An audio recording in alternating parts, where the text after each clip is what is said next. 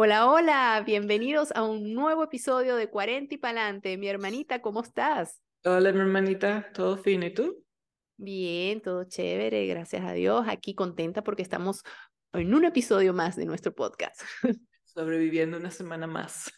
Sí, sí, sí, sí, sí. En este proceso de crecimiento personal. Excelente, excelente. Ha sido muy gratificante, de verdad. Y, capítulo con capítulo, pues, no sé si te ha pasado, pero uno se siente como que con más ánimo, eh, o sea, y recibir el feedback de la gente es, muy satisfactorio. De verdad que y, ha sido... Y lo que uno aprende de los invitados, ¿no? Yo todavía estoy aquí pensando en, último, en la última entrevista que de verdad que me dejó... Yo sí, o sea, yo siempre me ha gustado hacer ejercicio, pero por, no, siento que estoy poniendo excusas, ¿no? Eh, y dándole la culpa a, bueno, que ahora el bebé, que, que tengo un montón de cosas que hacer, entonces, pero ya le, ya le dije a Dustin, se lo acabo de decir, mira, la semana que viene, a partir del sábado, no comienzo esta semana porque me voy de viaje esta semana, pero apenas regreso el sábado, que este sábado, vamos a empezar, ya le dije, mínimo cuatro días a la semana, algo vamos a hacer, aunque sea caminar aquí a la esquina. No, a mí me dio risa porque en verdad a mí también, a mí también, o sea, como, como hablamos y, y, yo rememoré pues esa época del running y todo eso, yo, conchale, pero ¿por qué me sigo poniendo excusas si yo lo puedo hacer otra vez, no?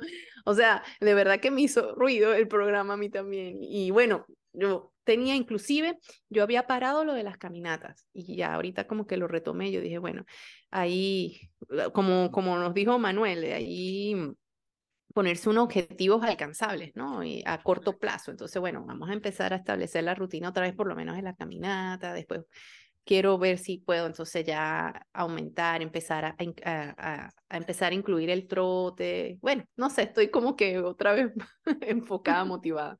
No, y fue bien interesante esa, esa entrevista, porque lo que él dice es verdad, o sea, si, si tú estás como yo, desde cero, que, que he perdido lo poquito que podía haber tenido en mi pasado, no me voy a pretender este, querer hacer 10 kilómetros eh, en un mes, ¿me explico?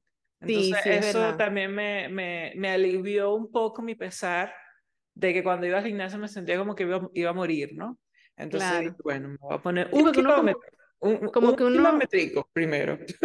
como que uno entiende, es que uno también, y eso es como que es en todas las etapas de la vida, que uno quiere el éxito ya y, mm. que las cosas ocurran como que pasar un switch, pa, listo.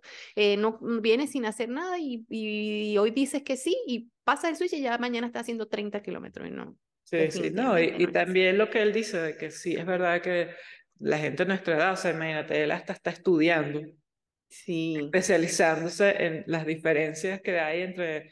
Entonces, también eso me alivia un poco de pensar. Claro. Que bueno. Sí, porque no es que no es todo uno, es que en verdad hay cambios y hay que adaptar los entrenamientos a esta nueva etapa, ¿no? Pero sí, verdad que fue bien interesante. Y conchale, fíjate, así como nos hizo ruido a nosotros, pues le hace a nuestros escuchas ¿no? Y fíjate que, entre otras cosas, entre tantos comentarios que nos han llegado, que de verdad a todos les agradecemos el tiempo que se toman de escucharnos, de escribirnos. Estamos muy contentas por la receptividad. Hay algo que siempre nos han dicho, que ¿por qué no contamos nuestra historia de migración? Y bueno, hoy creo que puede ser el momento de, hablar sobre ese tema, porque es un tema bastante sensible, que nos llega a todos, toca la fibra, hay muchas aristas, muchos eh, puntos de vista de cómo ver el proceso de migración. Pero bueno, yo pienso que pudiéramos compartir nuestras historias que son, a pesar de que estamos, migramos al mismo país, lo hicimos de manera distinta, exacto, en tiempos diferentes también. Entonces, bueno, pudiéramos contar qué tal ha sido toda esta experiencia, ¿no? ¿Cuál es, qué fue para nosotros? Ojo, porque es nuestra experiencia, en ningún momento nosotras estamos este, haciendo de psicólogas ni de coaching ni nada, es contar nuestra experiencia, cómo la manejamos y aparte, eh, los resultados que hemos obtenido, las cosas que nos han pasado y cómo hemos manejado todo este proceso como tal. Nosotros, insisto, ¿no? Pero pienso que sí sería chévere este, compartirlo. Sí, a mí también, este, especialmente porque nuestras experiencias, la tuya y la mía, son totalmente diferentes. Yo siempre, yo dije, me voy ya, y no vi para atrás, agarré a mis dos muchachas y peleé contra viento y marea. A ti te tomó un poquito más, una semana, y tú, no, yo me voy a quedar a luchar por mi país. sí. Y a la otra semana me voy. sí, bueno. Que para, para atrás. Al final, ¿qué, qué, te, ¿qué fue lo que te hizo? Sí, ya me voy, ya, no sigo en esto. Bueno, fíjate, eh, bueno, realmente wow, ¿qué me hizo tomar a mí la decisión finalmente? Porque bueno, obviamente todos sabemos que eh, desafortunadamente nuestro país de origen está viviendo una situación bastante difícil, que es una realidad, pues ha hecho que seamos ahorita uno de los de, de, las migraciones este, más fuertes, ¿no? inclusive se habla a nivel mundial, ¿sí? Eh, sin ser refugiados, ¿no? Entonces, ajá, ¿qué me llevó a tomar a mí esa decisión? yo creo que fueron mis hijos. A ti te, o sea, aparte de eso, a ti te tocó pasar como que la época, la peor época, ¿no? Allá. Sí, la de los apagones fuertes, yo me acuerdo. Y la de que no había comida. Sí, cuando teníamos que hacer las colas para poder, que, eh, para poder conseguir. Eh, eh, mira, es que era, era difícil, era por etapas. De repente, en un momento conseguías por harina pan y no conseguías entonces no, no conseguías ni harina de trigo, ni entonces no había cuestiones ni pan, ni nada que se hiciera con harina de trigo, entonces comías pura arepa, arepa, arepa. Después se desaparecía la arepa y venía el, el trigo. era difícil, inclusive, yo me acuerdo que hubo una época que fue difícil hasta conseguir las toallas sanitarias, o sea, una cosa... No, todo, todo era, yo recuerdo porque, bueno, a mí no me tocó vivir eso, pero bueno, yo veía las noticias y claro, te llamaba a ti, te llamaba Katy, mi amiga Katy, que todavía sigue allá, y entonces escuchaba las historias y bueno, y, no, y, también todo estaba muy caro, ¿no? Que si tuvieras un trabajo de ingeniero, de lo que fuera, eh, no, no. Y sobre todo era la, era la cosa de que tú te veías obligado a, a comprar y guardar porque no sabías cuándo lo ibas a volver a conseguir. Entonces eso te descuadraba el presupuesto, porque si tú antes tú hacías tu mercado para que te durara un mes, este, ahorita si aparecía, por decirte, la harina, pan, tú decías, nada, te voy a comprar, voy a poner de acuerdo con un vecino, vamos a comprar un saco de harina porque no sabemos cuándo la volvemos a ver. Entonces, sabes, era difícil pues llevar esa, esa situación, te descuadraba el presupuesto, porque entonces tenías que aprovechar esas oportunidades donde, no, mira, un saco de, de un, una paca de pasta y cosas así, ¿no?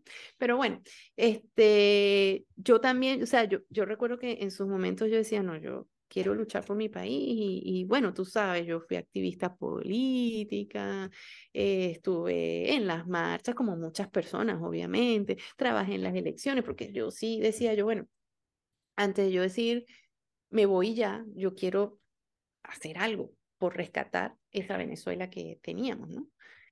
Y, sentía que era algo que tenía que hacer porque eh, eh, mi país me dio mucho, eh, entre eso la, educación, por ejemplo, que nosotros en Venezuela la educación superior es gratuita y era de, de calidad. Entonces, ah. ¿cómo no retribuirle al país, obvio, con tu trabajo, pero en un momento como este, cómo no, por el que estaba pasando, cómo no hacer por lo menos la lucha de tratar de salir de esto?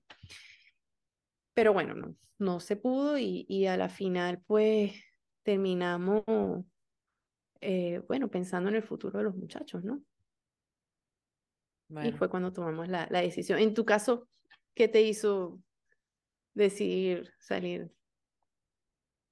A mí me dio un miedo demasiado grande y yo cuando dije, no, ya, me voy, este, no, no estábamos ni cerca de, de, de, de dónde llegó la cosa, ¿no? Cuando me vine. Este, yo no sé, fue como un frío que me dio y dije, me tengo que ir. Me tengo que ir, me tengo que ir, me tengo que ir. Y, y me vine, chavo, porque mis hijas, no, que yo no quiero dejar a mi papá, que yo no quiero dejar a mis amigos, yo no quiero dejar a mis abuelos, yo no quiero dejar. Miren, mis hijos, ustedes se vienen, porque se viene. Y bueno, este, mi hermana también, eh, que ya vivían aquí, tenía muchos años viviendo aquí, muchos, muchos, muchos años. Este... Sí, ella sí se vino, ella se vino no por las razones, sino porque simplemente su esposo, bueno, su esposo tenía su americano y tenía su trabajo aquí, y bueno. Exacto, y no, y no por, por una razón que la forzó a salir, sino por, como pudiéramos decir, por gusto, por elección propia. Sí, pues, sí, sí. Este, y bueno, ella también, mira, ¿qué, tal, qué haces tú allá? Que no sé qué, vente para acá. Y yo, pues, todo el mundo, que tú eres loca, que cómo te vas a ir con esas dos niñas solas por ahí a dar, a dar petotazos y no sé qué. Y yo en mi cabeza decía, bueno, si me quedo aquí, más petotazos van a dar en un futuro, ¿no? Es que fue un miedo, chamo, fue un susto de quedarme ahí que me dio, que yo no lo sé explicar. Y yo en ese momento no pensé en país, en familia, en que me iba a dar la depresión, en nada. O sea, no me iba, nos vamos. Recoja su cachacha que nos vamos. Mira, yo, yo estaba con un convencimiento este, tan así de que yo decía, no, las cosas van a cambiar y, mm. y, y quiero hacer algo, que yo recuerdo que a mí me llegó una propuesta, no sé si tú te acuerdas, que me llegó una propuesta para Guardian, Guardian México, ¿no? Y entonces yo decía, este, no, yo claro, yo creo que te agarré y te di con la chancla. Si sí, no que, recuerdo. que yo estaba, que yo dije, no, yo no voy a hacer, yo no voy a ir a esa entrevista. Entonces me acuerdo que tú me dijiste, ¿cómo no vas a aprovechar esa oportunidad? Y Roberto, Roberto, nuestro jefe, que ya lo van a conocer porque lo tendremos en algún momento invitado para acá, este, él me dijo, eso es, mire, yo no sé porque usted pero igual, si así usted no quiere, usted tiene que ir a esa entrevista porque usted no sabe, usted no puede dejar las puertas cerradas, no sé qué, no sé qué más. Y bueno, yo fui a la entrevista, pero yo, esa fue una época en que estábamos, eh, se venía la, la, la, elección del nuevo, el nuevo Congreso, un, momento que, que la oposición... Que fue lo peor, claro no hablemos de política. Sí, pero eh, el contexto era que en, en, ese, ese era el momento en que estábamos trabajando. Claro, que había esperanza. Porque había esperanza, estaba, la cosa se sentía distinta y se estaba trabajando por tener la mayoría en la asamblea. Y yo veía la cosa también, como de hecho pasó, que en ese entonces se ganó y tal, y, y hubo como una esperanza. Pero bueno, en ese interín yo, yo estaba muy enfocada en eso. Y yo recuerdo que en la entrevista a mí me preguntan, eh, algo así como que, bueno, y, ajá, y usted, si las cosas se mejoran en Venezuela, usted se regresa, no sé qué, lo, lo más lógico. o sea, y claro, lo más lógico que, que, tenía que contestar yo, no, mira, Este, yo me siento bien, yo quiero un nuevo futuro, no sé qué, tal, tal, compromiso, yo voy a dar todo. No, yo de una vez, claro, me regreso, o sea, este, porque yo sí, entonces, no sé, se me salió como me traicionó el subconsciente, la verdad. Y empecé, no, porque imagínate, nosotros estamos aquí ya trabajando, no sé qué, yo tengo fe que las cosas cambian. Ay, no, manita. No, obviamente que dijeron ellos, esta muchacha a, a, a, las primeras de cambio se regresa. Claro, para que la contratar. Yo todo lo contrario que tú, yo llamé a Roberto. Cuando yo estaba en ese, ¿qué, ¿qué hago? Dios mío, ¿qué hago? Ilumíname, ilumíname, Señor, ¿qué hago? Y ya Roberto estaba en Alemania. Alemania no, en Rusia. En Rusia, ajá. Y lo llamo, chamo, le digo, chamo, ¿qué hago? ¿Cómo me voy de este país? Y me dice, te voy a dar el secreto. Agarra nota ahí y yo, ¿a quién tengo que llamar? Dame el nombre, el número de teléfono que lo llamo ya y dice, tienes que visualizarlo y yo, ah, visualízalo, María, visualízate en donde quieras estar, visualízate montándote en el avión, huele el, el, el combustible del avión yendo, te mira el pasaje con tu nombre, a dónde te vas a ir yo.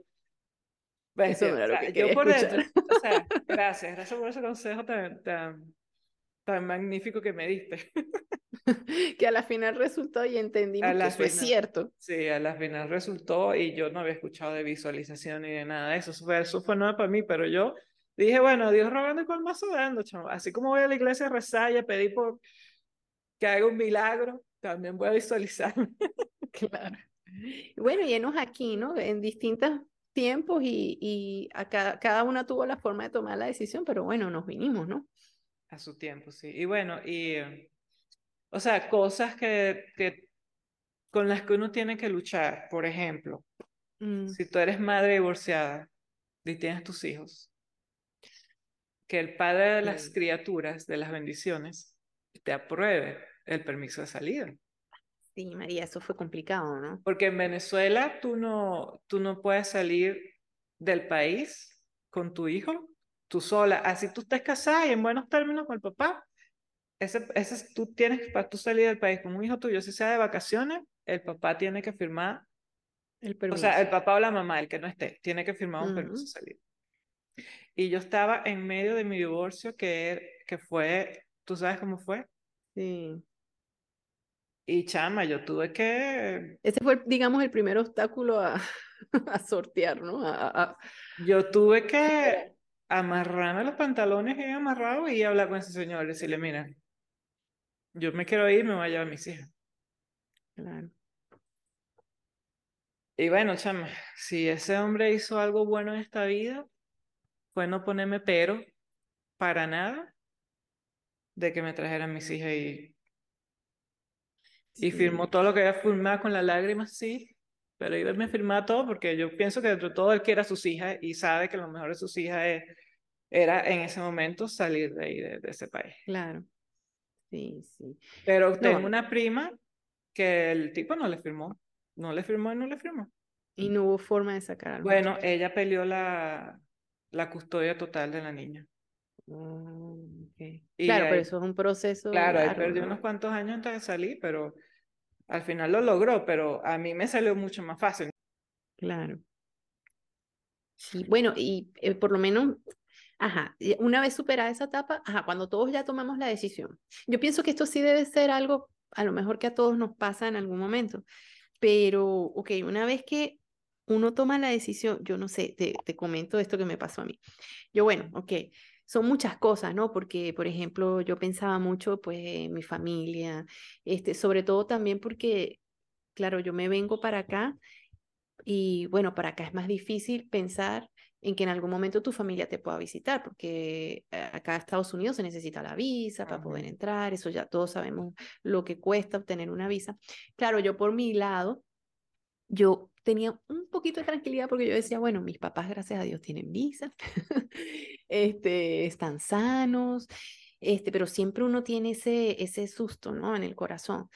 Y bueno, yo muy pegada, con, a pesar de que yo ya tenía ya casi 20 años fuera de mi casa de San Cristóbal viviendo en otra ciudad, pero bueno, yo siempre fui muy pegada con mis papás. Muy, eh, muy distinto es saberse que tú estás en Maturín y que puedes agarrar un autobús o un carro o un avión rapidito y, el mismo día estás en San Cristóbal, este, a saber que ya estás en otro país y sobre todo que es tan difícil llegar a ese país porque pero bueno, yo decía, bueno, mis papás tienen visa, eso seguro me van a ir a visitar. Entonces eso como que aplacaba un poquito, porque a lo que me voy es, es ese sentimiento que da dejar lo que es tuyo, o sea, lo que has hecho, tu historia, tu, tu vida, pues, es como la concebiste hasta ese momento, dejar familia, dejar este, tú, lo que lograste, lo que construiste. Tu casa, tu carro, tus cosas. Entonces, yo recuerdo cuando a mí me toca despedirme de mi papá, que nos deja, nos, nos quedamos en el hotel, no sé qué, salimos a comer y ya mi papá entonces iba de regreso a San Cristóbal. Chama, y fue el primer golpe. Yo, yo, y todavía me acuerdo y me da así sentimiento porque a mí se me vino como a la mente una cosa que a la final se convirtió en un presagio, ¿no?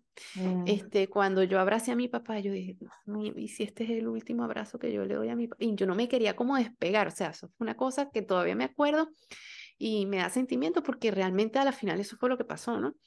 Entonces, este, y que eso es algo que yo le digo a las personas que, que van a tomar una decisión, que por más que uno sepa que, que puede pasar, que hay la posibilidad de que un ser querido tuyo ya no esté y tú no lo puedas estar con él o no te puedas despedir o X, y aunque uno se diga, bueno, esto va a pasar, nada, o sea, nada lo prepara a uno para un dolor de eso, o sea, es una cosa que tú vas a llevar siempre dentro. Y ese fue mi primer golpe. Ese día yo recuerdo que, uy, yo abracé a mi papá y no me quería como despegar porque se me vino a la mente ese pensamiento. Pero... ¿Te arrepientes, mi hermanita? No. No, o sea, yo no, no, no, no, porque, bueno, o sea, hay momentos de, o sea, para, ah, para en mi caso, emocionalmente y luego de entenderlo con terapia y todo eso, es algo que nos pasa a muchos, es algo normal, es una respuesta inclusive de, de, supervivencia de nuestra propia mente. Para mí ha sido un, ¿cómo se llama? una, montaña rusa, subes y bajas, subes y bajas emocionales, como dice el meme, eh, este, ajá, estoy triste, pero veo tal cosa y se me pasa, una cosa así, o sea, de repente hay días que uno tiene un bajón, que uno le da esa nostalgia, que uno le da las cosas, que uno, pero de repente ves lo que has logrado, lo que tiene, cuando veo a mis muchachos en sus escuelas, en unas buenas escuelas, con este, la, el potencial, que, el futuro que pueden tener, se me pasa. se te quita. se me quita. Pero, o sea, es una realidad, o sea, no, no, no es que uno está todo, el, porque hay mucha gente que tiene como que la, el, el, la imagen de que el que está afuera le está yendo buenísimo, todo es perfecto. Y, y, es hasta comprensible, porque uno pone en Instagram es la cosa buena, tú pones en Instagram el paseíto que te diste, o la cosita chévere, entonces todo el mundo dice, no, estos están felices, están millonarios, están... Pero realmente la realidad es otra, ¿no? La procesión va por dentro. Exacto, y uno tiene esos, o, por lo menos hablo por mí, pues no voy a generalizar, yo he tenido esos bajones, esas subidas y bajadas, que como te digo, ah, se me pasa, no sé qué cosa, se me pasa, se me, y ahí voy, pues y lidiando con eso, porque no, no, no, es fácil. no es fácil, no es fácil, Y hay otra cosa, por lo menos, que vamos a conversar también, y es cuando, por ejemplo, tú, tú llegas y tienes que reinventarte y entender que, por lo menos a mí me tocó, hacer cosas distintas. Porque por lo menos en tu caso, afortunadamente y bendito Dios, tú viniste ya, ya tú sabías a qué venía, o sea, porque, ah, bueno, no, no, no, no te he dejado contar tu parte. me encadené.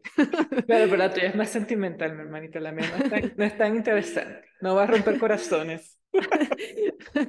pero igual yo sé que como todo, o sea, porque yo creo que todos hemos pasado nuestros momentos, no, no, no es fácil, pues. O sea, yo, yo, pienso que... Yo cuando me vine, o sea, nos vamos, nos fuimos, yo estaba asustada porque pasara algo que me llamaran y me dijeran, se cancelaron su viso, qué sé yo, y me tenía que quedar, eso es lo que me daba a mí de todo. pero sin ningún dolor, mi hermanito. Bueno, pero... que... ¿Ah? Dime. No, no, dime. O sea, yo creo que el momento de salir me dio un poquito de dolor cuando vi a mis hijas despidiéndose de su papá, porque yo sé que para ella su papá era su héroe, era su, su adoración y y bestia, a mí sí me dio, eso sí me dio, no ansiedad ni ganas de volverme ni nada de eso, pero sí, me, o sea, por más que sea soy humana, tengo sentimientos, me, dio, me dio tristeza saber que mis hijos estaban tristes. Claro. Ya aquí, ahí fue donde me dio el, el, o sea, como que caí en cuenta de lo que había hecho, de la gracia que había hecho. Y también, o sea, también pasé por mis momentos de... Yo, yo lo siento más como cuando se te muere un, alguien querido, ¿no? Sí. Que tú sabes que estás extrañando algo que ya no existe. Porque en mi cabeza era, ok, sí, extraño mi país, extraño mi, mis amigos, extraño, pero ¿qué voy a hacer? ¿Me voy a devolver? Si ya no está, nada de esa gente está ahí, el país que conocimos ya no está, o sea, nada de eso está. Entonces, sí. Es más como vivir un, un duelo. Y algún día entender que ya esa, esa, gente se murió y que ya no la va a ver más y tienes que eh, reorganizarte. Sí, es tal cual, eso me, eh, bueno, fíjate, hubo una época en que, bueno, yo busqué ayuda, terapia, porque hubo un momento en que sentía que, que no estaba bien, o sea, me sentía como, como eh, no sé, me sentía rara y busqué ayuda. Y sí, la, la terapeuta me hablaba de eso, la psicóloga, de, de la, que esto es un duelo, o sea, la migración es un, porque un duelo, la definición de un duelo es, es ese proceso en el que tú te acostumbras a la ausencia de algo que era parte de tu vida, por eso hablamos del duelo cuando pierdes un familiar, el duelo cuando pierdes, cuando entras en, en, cuando pierdes a una pareja, eso es un duelo también, o sea, el proceso es eso, la adaptación a un proceso de pérdida, entonces en el caso de la migración tú estás perdiendo algo que eh, tu, tu, arraigo, tu tierra, tu costumbre, tu cosa. Entonces hay que vivir esas etapas y sí, tiene la fase de negación, la fase de ira, la fase de negociación, la fase de aceptación. Y bueno, ahí... Y, a mí me pegaba mucho sentirme que no tenía un suelo, ¿no? Era como que estuviera flotando, como que no pertenecías a nada, como que, o sea, yo no pertenezco aquí. y si me votan de aquí, ¿para dónde voy? Porque allá ya no existe tampoco. Entonces, era esa cosa, de verdad que un sentimiento, una sensación bien... Extraña, ¿no? Sí, y entonces pasó al revés. Yo creo que mientras yo vivía eso, más bien mis hijas, para ellas este es su país, porque María Laura llegó aquí de cinco años y ya tiene 14, o sea, ha vivido más, más tiempo aquí que lo que vivió allá. Claro. Y, y, ella me dice una vez, en estos días le pusieron una tarea de que hablara de su, de su ciudad natal, una cosa así. Ella dijo, ay mamá, yo puse que yo nací en Fresno, porque ahí es donde yo siento que yo nací. Entonces, este, o que, o sea, no, no, nací, pero era como donde... Lo que ella recuerda, porque imagínate, antes de los cinco años. Sí. Entonces, esa broma, entonces nos pasó fue al revés. Ellas iban como adaptándose más, sintiéndose cada vez más, más de aquí, sintiendo esto más su tierra, y, y yo más bien como que iba en decaída, en decaída, en decaída.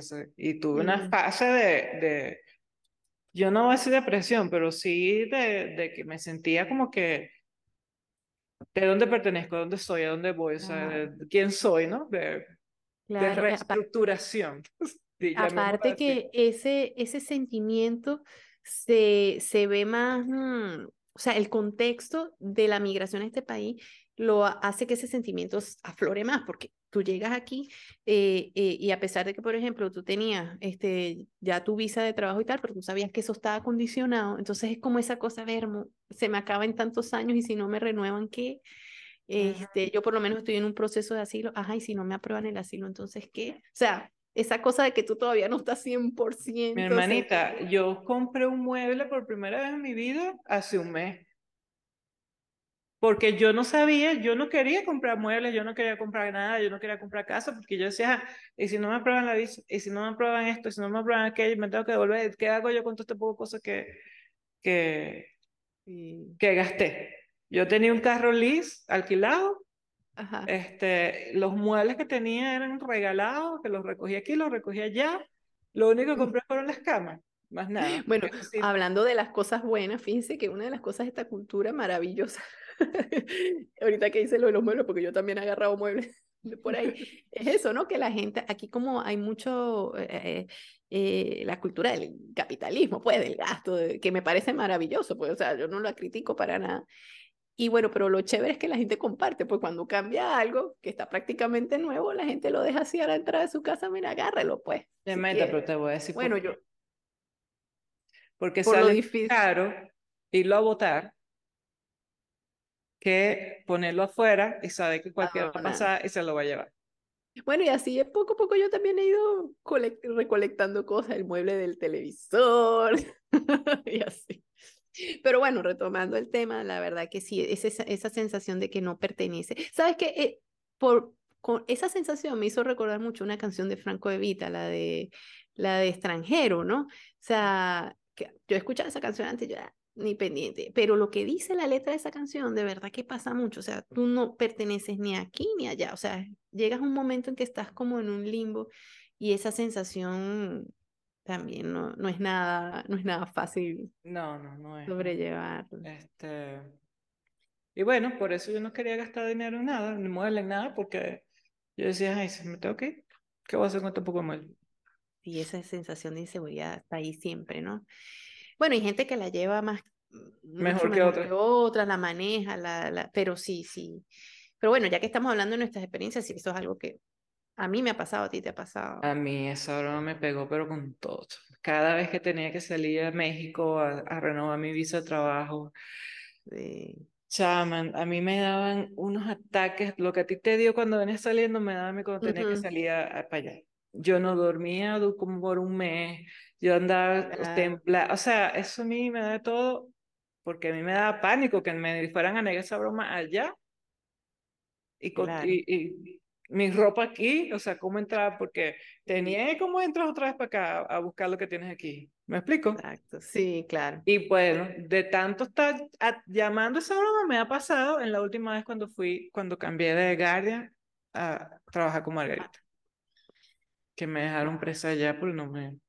Sí. Yo me llevé mi maletica una semana, chama, y Ay, no, chamo, yo no me quiero acordar de, de, de esa experiencia, fue... Mira, esas son las cosas que, bueno, que, que, que pasan, pues, que es la realidad, ¿no? La realidad, esa lidiar con todos esos sustos, esos miedos, el miedo a volver, el miedo a no volver, el miedo a quedarse, el miedo a no quedarse, el susto, la cosa que te... Entonces también empieza la parte en que empiezas a agarrar el gustico a donde estás. Claro. Y entonces cuando tú dices que cuando medio ves una pequeña posibilidad de que, de que eso se se, vaya por alguna razón, entra uno en aquel pánico de sueños y todo. A mí me ha pasado que sueño que estoy regresando y yo, ay, no, pero ¿por qué regresé? yo tenía que estar allá. Pero bueno, cuando a mí me dejaron allá en México presa, este, bueno, no presa, pues, pero presa en México, porque ellos se quedaron conmigo. Con tu Con mi pasaporte y todo. Y me dice, bueno, de, devuélvase para su, casa, le va a llegar un correo con unas preguntas y contéstele y envíelo. Entonces yo llamo a la abogada, le digo, mira, no me dieron, no me aprobaron la visa, me, me, me mandaron fase esto. Y esa señora me dice, ay, tu proceso está pasando, eso dura seis meses y puede que te la nieguen. Ay, Dios mío. Ay, chamo. Yo no, bueno. ¿Y tú estabas con las muchachas ahí o tú sola? Las tres estábamos. Las tres, claro, ¿no? Claro, porque, estábamos cambiando de visa con Guardian para visa con una nueva compañía. Claro, claro. Y entonces las tres tuvimos que salir. Y. Ay, no, chamán, medio de todo. Y yo pasé por todo ese peo de llorar, de patalear, de ir a la iglesia, llorar, pedirle a Dios, prender vela, o sea, yo no sé. Y ya después, cuando como que lo acepté, yo creo que lo más difícil es aceptarlo. Una vez tú lo aceptas, este, como que el panorama se aclara, ¿no? Mm. Y yo me llevo una, una maletica por una semana, que es lo que normalmente dura la visa. Mm. Y bueno, chama, yo llegué a de una prima mía que vive allá y ella me dio asilo como pues la semana y a la semana le dije, me voy a alquilar una casa porque... Y Margarita, que es la nueva empresa donde estaba trabajando, ella, bueno, tú sigues trabajando allá, me seguía mandando planos, me seguía pagando, alquilamos una casa, ya iba a empezar a buscar colegio para las muchachas. ya, tú dijiste, bueno, ya, eh, eh, que eh, aceptar. El Dani, que es el esposo de mi hermana, me dijo, usa la, la, la, tarjeta de la compañía para que te compres más ropa y no sé qué, échame, ya, y estaba cerca de eso fue en diciembre, a principio de diciembre. Mm. Y yo le dije a Doste, mira, este, cómprate unos pasajes para pasar Navidad aquí, porque yo no es que pase Navidad aquí deportada y de paso sola aquí. y ya yo estaba armando mi rumba de diciembre, ¿no? O sea, ya, mm. ok, ya lo acepté, es lo que me toca vivir, ¿qué más voy a hacer? Mm. Entonces la abogada chama agarró y me dijo, no contestes esas preguntas, yo voy a mandar un correo a la embajada porque eso que ellos están haciendo, eso es ilegal, ya, ya tu proceso fue aprobado porque te van a volver a pasar por eso, sé que, y yo chorrea, chama, y yo le decía, ay, no le diga nada, esa gente se va a poner más brava, me va a negar, no, por favor, no mande ningún correo. Y Dani, muchacha mongólica, deja que mande el correo, que la gente que decirle sus cuatro cosas porque es por abusivo y no sé qué. Y chama, y esa señora mandó ese correo y yo llorando, que, ay, que ahora sí me van a negar, porque era un correo así belicoso de esto es ilegal, voy a hablar con el, con el senador no sé cuál, que ya este proceso estuvo nueve meses pasando por aprobación, o sea, ustedes están haciendo que las niñas pierdan su cuerpo, o sea, una broma así, chama, pero...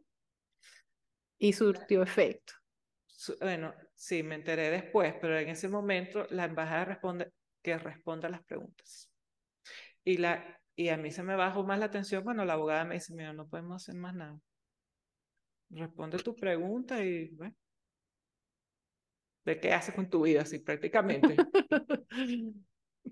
Wow, ¿De qué haces con tu vida, chama? Ya yo hice lo que podía hacer, chao, me voy. Ay, chama, yo... Bueno, las preguntas, y bueno, yo respondí mis preguntas, chama, y yo me olvidé de esa broma, y yo dije, bueno, a un primo mío le pasó lo mismo. El abogado no hizo nada, simplemente le dijo contesta y se quedó en Colombia por un año. ¿Verdad? Wow. Hasta que le aprobaron la broma. Al final sí se la aprobaron. Pero, igual ese año, claro, claro. En un sitio que no es donde tú vives, que no es donde tú trabajas, que también ya tienes que lidiar con la inmigración en ese país. Uy, sí. No, no, no me imagino, ese terrible. No, y que entonces tú sales y tú dejas tus cosas allá porque tú dices, no, yo salgo, hago el trámite y regreso, y que te digan, no, tú regresas en un año, o sea, una cosa terrible. Y el trabajo, porque él iba de Venezuela para Estados Unidos y fue a la visa, que le aprobaron la visa, pues puede venir para acá. Entonces, muy bueno fue esa compañía que le guardó ese trabajo por un año. Porque si tú eres una compañía, tú quieres tu trabajador aquí, ya. Wow, tuvo suerte. Más bien le salió bien la cosa. Bueno. Pero bueno, sí, son historias, ¿no? Son cosas que, obstáculos que, que hay que superar en este proceso que no es nada fácil, no es nada fácil. Eh, aparte de eso, bueno, también viene la adaptación a la nueva cultura. Sí, a, mí se me ha hecho fácil porque realmente... Tú lo llevas en la sangre, hermanita. No, y aparte, imagínate, yo estoy aquí en Miami, que esto es más bien como, mm.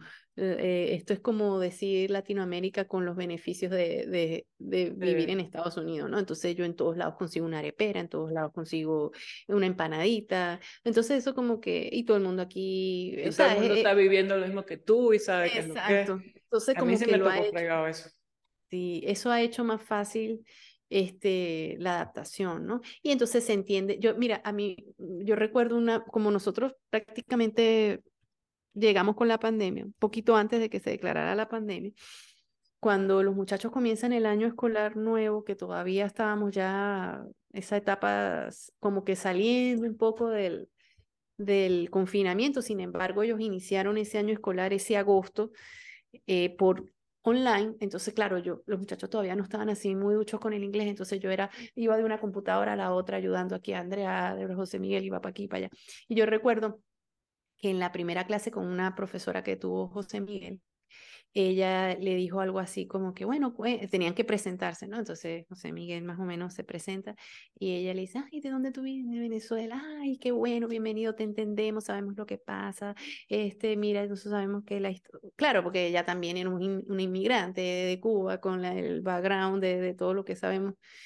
Y entonces ese, ese, esa cosa de que, esa empatía de que entiendo tu historia, bienvenido, me acuerdo que ella le dice estas palabras que a mí me, tranquilo que ahora las cosas sí van a estar bien, estás en un país donde vas a poder hacer muchas cosas y no sé qué, yo, ay, bueno, e, eso ahí viene, ah, bueno, viste, valió la pena, se me pasó la depresión. o sea, esa cosita de que por lo menos en esta ciudad, y nos hizo a nosotros más fácil porque conseguimos empatía en todos lados. O sea, tú volteas para acá y hay un inmigrante, volteas para allá y son la mayoría de inmigrantes latinos, ¿no? Entonces como que tienes esa cosa que, que, lo hace más fácil. Este, y bueno, y las costumbres de aquí, uno poco a poco las va adoptando. Me da risa porque ya hay como fusiones, ¿no? Entonces, por ejemplo, la, la tradición del Thanksgiving, que me, parece súper bonita ese día reunirse a dar gracias, ¿no? me encanta pero bueno, ya se ha venezolanizado. Hay gente que ya eh, ese día cena como cenamos nosotros en Navidad, o sea, con la yaca, con el paté. sí, sí, sí. A mí sí me tocó mero, mero gringo, mi hermanita. Bueno, sin embargo, yo, eh, yo, la primera vez yo le dije a la tía, tía, yo quiero mi pavo, yo quiero probar eso. yo quiero ver qué es eso. Claro, yo quiero, y averiguo y busco y veo, ¿no? Pero pero bueno, está su mezcladito ahí, la yaquita sabrosa, el pancito de jamón y el pavo, pues. Ay, mi a mí sí me tocó tener que explicar que por qué me vine y la gente no lo entendía y para ellos era tan complicado entender. Bueno, pero ¿cómo, cómo puedes dejar tu casa, tus cosas así, este, sin importarte? Y muchos me decían, pero que te vienes escapando de, de un marido, de que, o sea, o sea, así tan ignorante, ¿no? Que ni siquiera sabían que era en Venezuela, no sabían nada, no sabía que existía. O sea, cero. Donde yo llegué a ese pueblo no ni una arepera, nada. Nada de nada. No, chaval, bueno, pero así me tocó. Bueno, eso es otra fase, ¿no? Adaptarse a la cultura, abrirse a la cultura. Yo pienso que es súper importante. Eh, eso es una fase también o es algo que, respetar, respetar este país, chama, porque por más que sea es el país de, de, esta gente que no es el país de nosotros. Entonces, yo no sé, yo sé que tal vez mucha gente me puede criticar y no sé qué, y yo no es que sea, no sea patriota y que no me guste, pero, o sea, es como que tú vas a una casa ajena. Si tú vas a una casa ajena, tú no puedes ir a imponer en esa casa tus costumbres. Sí. Mira, tú sabes que a mí me pasó, eh, uno de mis primeros trabajos fue eh, en los almacenes fríos de, de flores, ¿no? Eso es por temporadas. Y yo, bueno, este ha sido el único trabajo que no me le he medido así mucho. Ya, bueno, ahorita vamos a hablar de la cantidad de trabajo. Tú por lo menos llegaste a uno solo de tu área, pero a mí sí me tocó como reinventarme y aprender cosas nuevas. Ese fue el único trabajito así que me pegó, que duré como una semana y dije, no, yo no vuelvo para esto. Pero el cuento es que un día estaba en el break del almuerzo y entonces escucho dos personas, latinas también, no, no sé de dónde serían, pero no eran venezolanas, tenían otro acento, hablando pestes. Pestes. Mira, me dio una rabia, porque es lo que tú dices, o sea, no es que uno sea, no sé, que la gente dice, ah, esta se, se transformó, ahora es gringa. No, no es eso. Es como tú dices, que uno tiene que respetar el país que te está abriendo las puertas, que te está dando la oportunidad de que tú te reinventes, de que comiences, de que busques un futuro que ya no conseguías en tu país de origen, sea el país que sea. O sea, yo pienso que eso es algo que sí debemos siempre tener, o sea, en mente, pues agradecer el, el, la tierra que te está dando cobijo ahora. Es importantísimo eso, tener la conciencia ciudadana de, de, de, tener ese comportamiento que no solo te permita de alguna manera retribuirle al país eh, que te abrió las puertas, pues todo eso que te está dando la oportunidad para ti, para tus hijos de un mejor futuro, sino bueno, también este, pues respetar sus costumbres y adaptarse a ellas, ¿no? Eh, en cualquier país donde uno se encuentre. Y de esa manera también dejas en alto el nombre de tu país, tu gentilicio, pues una manera también al mismo tiempo como de dar una mejor imagen de lo que, de lo que somos como, como, como gente, como, pueblo, como bueno, no, pueblo no es la expresión realmente, como, como venezolanos, pues. Entonces, dar el ejemplo, dar el buen nombre y con nuestro trabajo y con la honestidad, con el compromiso, con la disciplina, pues de alguna manera también retribuirle al país que te recibe todo lo que está dando. Pues. Y eso no quiere decir que dejes de ser venezolano ni nada por el estilo. Al contrario, también honras a tu país dejándolo en alto, fue, más allá de sus fronteras. Sí. Bueno, a mí me pasó aquí en, en Garden, en Fresno, cuando llegó, bueno, para los que no saben, yo llegué aquí a través de una, eh, ¿cómo se llama? Transferencia entre compañías. La compañía donde yo trabajaba en Venezuela, Guardian, es una empresa internacional y me trajo a una de sus plantas aquí en, en Estados Unidos, en California. Cuando yo tenía como dos años ahí, creo, ¿no? Más o menos, dos o tres años, fue cuando intervinieron la planta en, en Venezuela, que es donde uh Y bueno, ellos, así como le ofrecieron a ella entrevistas para México, le ofrecieron a otra gente que fue más inteligente también, y ellos sí aprovecharon la oportunidad y sí los repartieron por varias partes del mundo y uno de los que trajeron a, a, a, la misma planta donde yo estaba en California es nuestro amigo Roberto, que siempre estamos mencionando. Cuando Roberto llegó aquí a la planta de California donde yo estaba, por supuesto yo me emociono porque este, por fin alguien con quien compartí el mismo sentimiento, porque yo estaba ahí íngreme y sola en, en este pueblo Fresno. Eh, Nadie sabía nada de lo que estaba pasando en Venezuela. Yo tenía que vivir dando explicaciones de por qué dejé todo, mi casa, mi carro, mi, mi familia atrás, mi, todo. Ellos no podían entender. Entonces, cuando llega alguien que está en la misma situación que tú, ves, para mí fue como que... Claro. Dios mío. Bueno, el caso es que llega Roberto y está, estamos en mi oficina, que era una oficina parecida a la oficina de, allá de Venezuela, una oficina grande donde todo el mundo estaba ahí con sus escritores, pero era todo abierto, y todo el mundo escuchaba. Y estábamos los dos hablando en español, echándonos, o sea, recibiéndole, ah, hablando en español.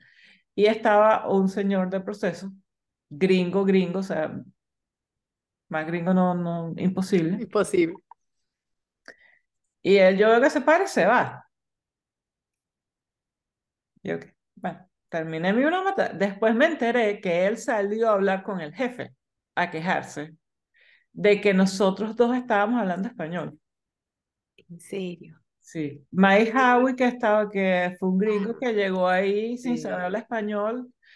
Todo el mundo la oficina que tenía que adaptarse a hablar inglés por una persona que no habla español en nuestra tierra. Sí, Pero es que nosotros somos diferentes, nosotros somos más abiertos, más flexibles, más, no sé, más adaptables. Al... Y más adaptables a esas cosas. Sí, es verdad, sí, es verdad. Eh, y, bueno, de hecho, pues Venezuela fue un país también de inmigrantes, ¿no? Eh, ¿Cuántos inmigrantes no se recibieron? Y, y nunca había esa adversión, más bien al contrario, este, se les recibió con los, sí, con los brazos abiertos, pero bueno, a muchos compatriotas no les está pasando lo mismo, les ha tocado duro, pero bueno, este, si algo tenemos es la resiliencia, ¿no? Y creo que, que son más los que han los que han luchado y siguen luchando por hacer las cosas bien, que es lo que tenemos que tener todos en mente, ¿no? Todavía somos más. Sí, los buenos somos más realmente, es así, es así. Pero sí, bueno, entonces, hablando así de las costumbres, ¿cuál te ha gustado más de aquí? ¿Cuál, cuál, cuál te gusta? ¿Cuál celebras más? ¿Cuál, qué cosas bonitas ves? ¿Dónde has visto fusión? Si las has visto. Bueno, a mí, a mí me gusta mucho que mi esposo y su familia son, a pesar de que son, como dice George Hardy, o sea, yo sí me casé con, yo sí, ¿cómo es que dice? lo este, logré. lo... lograste, sí, lo lograste. Amigo George, aquí hay una venezolana que sí está haciendo las cosas correctamente. Con un de allá de la mitad, de donde no hay, o sea, yo, yo, yo le digo a él, este, tú ya, estás, tú ya estás a perder la raza, le digo, no le echo porque, o sea, en una reunión familiar yo soy la única cabello negro ojos negros, tú sabes, ¿no? Todo sí, tigres, ojos azules, ojos verdes, pelo amarillo, o sea, no hay más Pero ellos son súper abiertos, ¿no? Súper adaptables a todo. Y por lo menos me gusta que, que podemos compartir las dos culturas. Por lo menos el, el, año pasado, cuando yo tuve el bebé, ellos vinieron a Denver y mis papás estaban en Denver también. Y, y fue súper, súper chévere. A mí me gustó porque ellos celebran aquí, bueno, no, aquí en, eh, tal vez en Miami no, pero donde sí están los gringos gringos, ellos celebran el 25. No, aquí también, aquí también todos, la mayoría, el, que celebra el 24 es el venezolano. Bueno, y nosotros celebramos el 24. Entonces hicimos así, yo hicimos una cena navideña venezolana el 24 con ellos, mis papás, todo el mundo, y compartimos. Y tanto fue que el papá de a mi suegro le gustó tanto el pan de jamón, que ¿verdad? Le pan de jamón. Ajá. Claro, pan de jamón gringueado, ¿no? Porque no hicimos la masa este, desde cero, sino que compramos la masa esa que viene en los roles. Ajá. me quedó buenísima, buenísima, o sea, demasiado buena. Y ese señor, dame la receta. Y él en Thanksgiving de, de la, no sé qué fue una reunión, todavía no tenemos tan guinness, pero algo hizo este año y fue, hizo sus dos panes de jamón, y se los llevó hace poco de gris. bueno, ¿eh? no, no, dime, dime. Que me gusta eso, o sea, ver claro. este, ellos como que me, cuando estaba embarazada tenían todos de pequeños y no había pequeños por todo eso y, y, cuando bajo a desayunar el Dustin estaba haciendo pequeño, ¿no? sí. Y entonces el 25 hicimos la cena gringa. Y nos comimos todos los platos gringos. Y así como él aprende a ser pequeño, yo aprendo a ser, a mí me encanta el cranberry salsa, la salsa de cranberry. Sí, de, Esa, ella me volvió experta haciendo la salsa de cranberry. O sea, y siempre es bueno conocer cosas este, diferentes, ¿no? Irlas agregando al, saco. Sí, sí, es verdad, sí, es verdad. ¿Sabes qué costumbre me gusta mucho? La, la, el Thanksgiving, por, por, por lo que significa, ¿no? Y no sé, ese día se siente como una energía. Yo me imagino que es como todo el mundo está enfocado en dar gracias y esa energía así, esa e, vibra. Es similar a lo que nosotros sentimos en Navidad allá. Tal cual. es algo que yo aquí no he podido por más que lo intentes, no se siente. No sé si te ha pasado. Sí, se siente en, en Thanksgiving. En Thanksgiving, sí. sí. Y es cuando la gente realmente se mueve para ir a visitar a su familia. o sea, una Navidad cosa...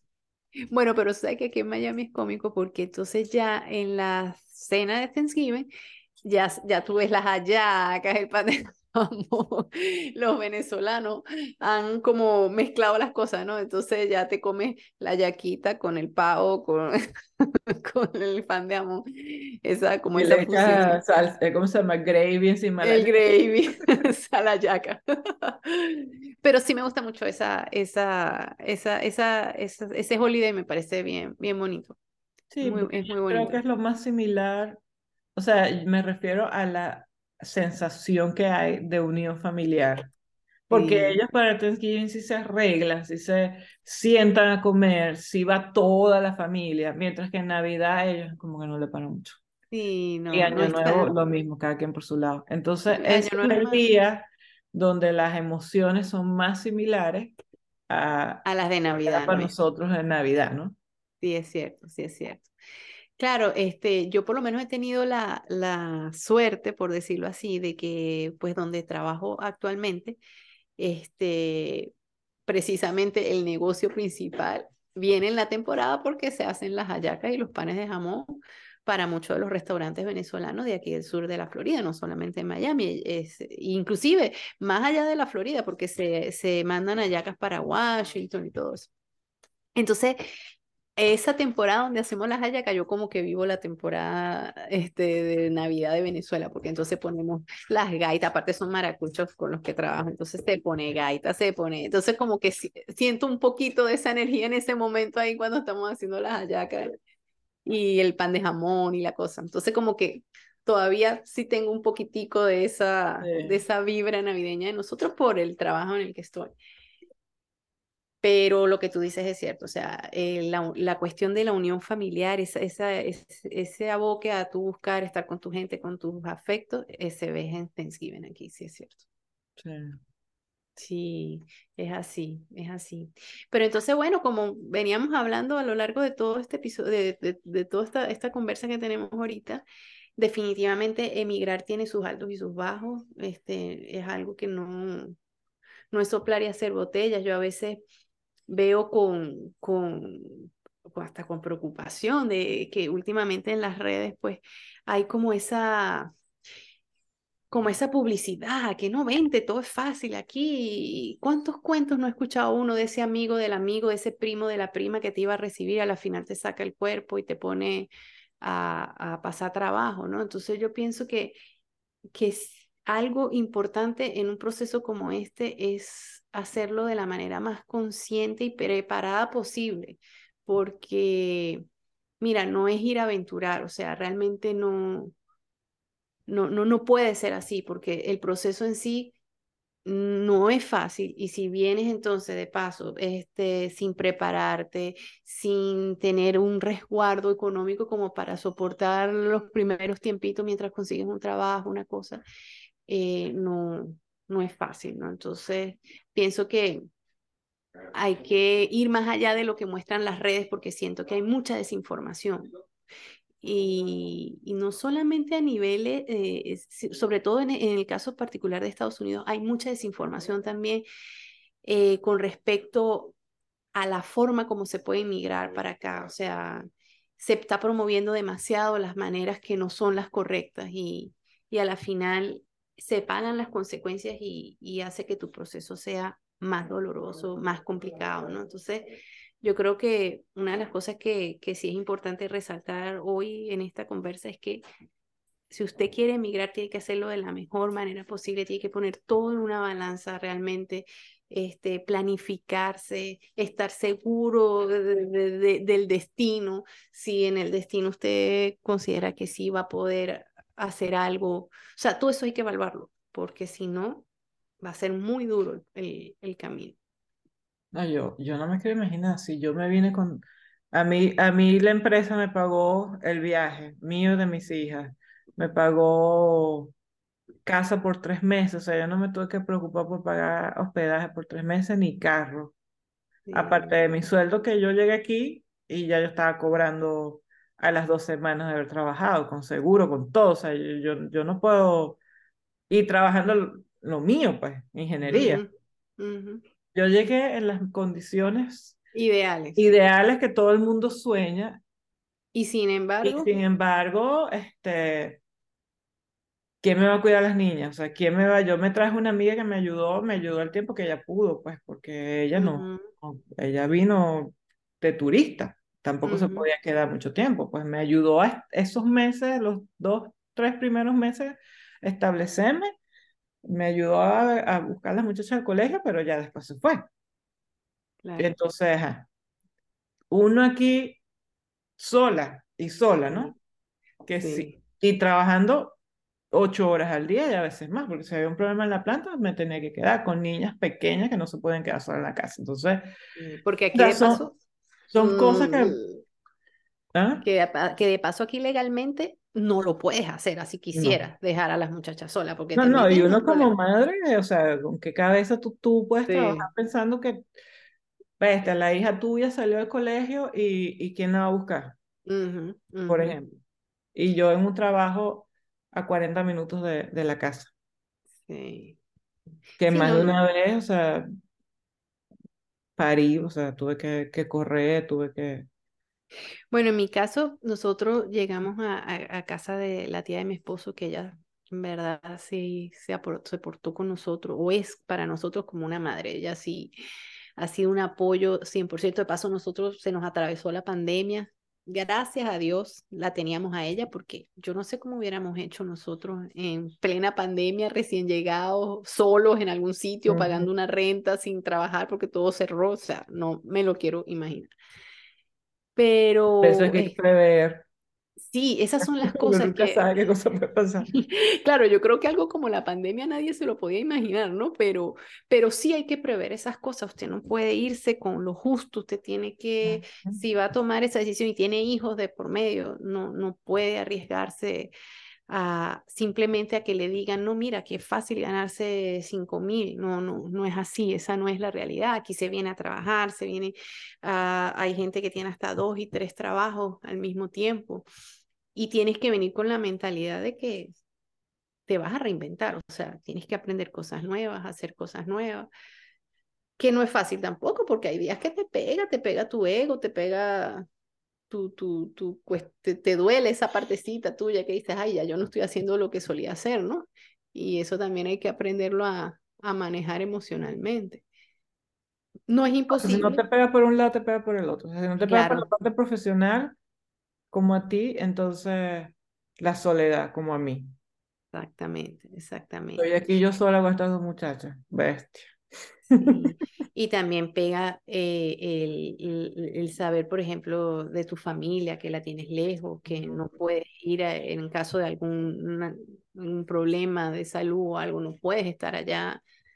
Entonces, bueno, esas son las cosas que hay que evaluar. Pero bueno, yo tengo que agradecer públicamente todas mis amigas, tanto como la que, con la que me vine que me ayudó, como las que conocí en Fresno, que de verdad que Dios, o sea, Dios no, no te deja solo. Me puso y me sacaron las patas del barro más de una vez. Sí. Bueno, y nosotros pues uniéndome a, a, a, lo que tú estás diciendo, imagínate, nosotros a, a la tía eh, le, le debemos todo, o sea, a ella y a los primos que nos hicieron sentir como uno más de la familia. O sea, nosotros estamos en familia. O sea, esa, esa parte la, la, la, la pudimos llenar, ese, ese, ese, ese vacío. sí, ese vacío, esa ausencia, nosotros, gracias a ella, a ellos, pues a la tía y a los primos, pues tuvimos, nos sentimos siempre todavía, obvio, nos sentimos en, en familia, ¿no? Sí. Entonces, nuestro agradecimiento a todos los ángeles que hemos tenido en este proceso. es que como estaba escuchando a alguien hoy, las grandes cosas no se logran solas.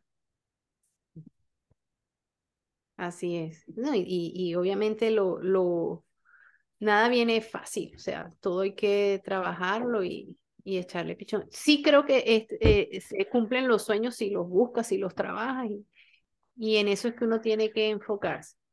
Y aceptar, de la, aceptar la reinvención, aceptarla, vivirla, abrir la mente.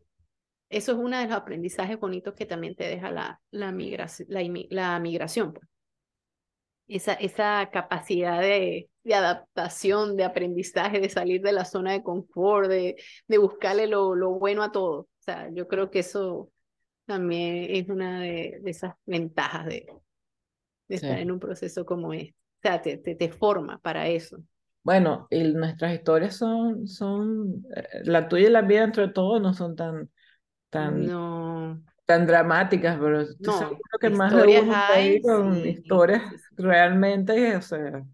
Sí, es así. Y, y, y, lamentablemente hay mucha gente que, que, que critica desde fuera sin saber la realidad que vive una persona que está bajo un proceso de esto. A veces es triste uno ver en las redes como desde allá te dicen, ah, tú te fuiste, este, tú debes estar feliz por allá, y uno aquí, hay como esa cosa, esa, ese de tú te fuiste, yo me quedé, yo soy mejor porque me quedé, tú te fuiste. No, cada quien vive su proceso y todo, tanto el que se queda como el que se va, vive sus cosas, ¿no? Y hay que respetárselas y, y, y, y, ser, y tener empatía, ¿no? Con esa persona o con, esa, con ese proceso que está viviendo la persona.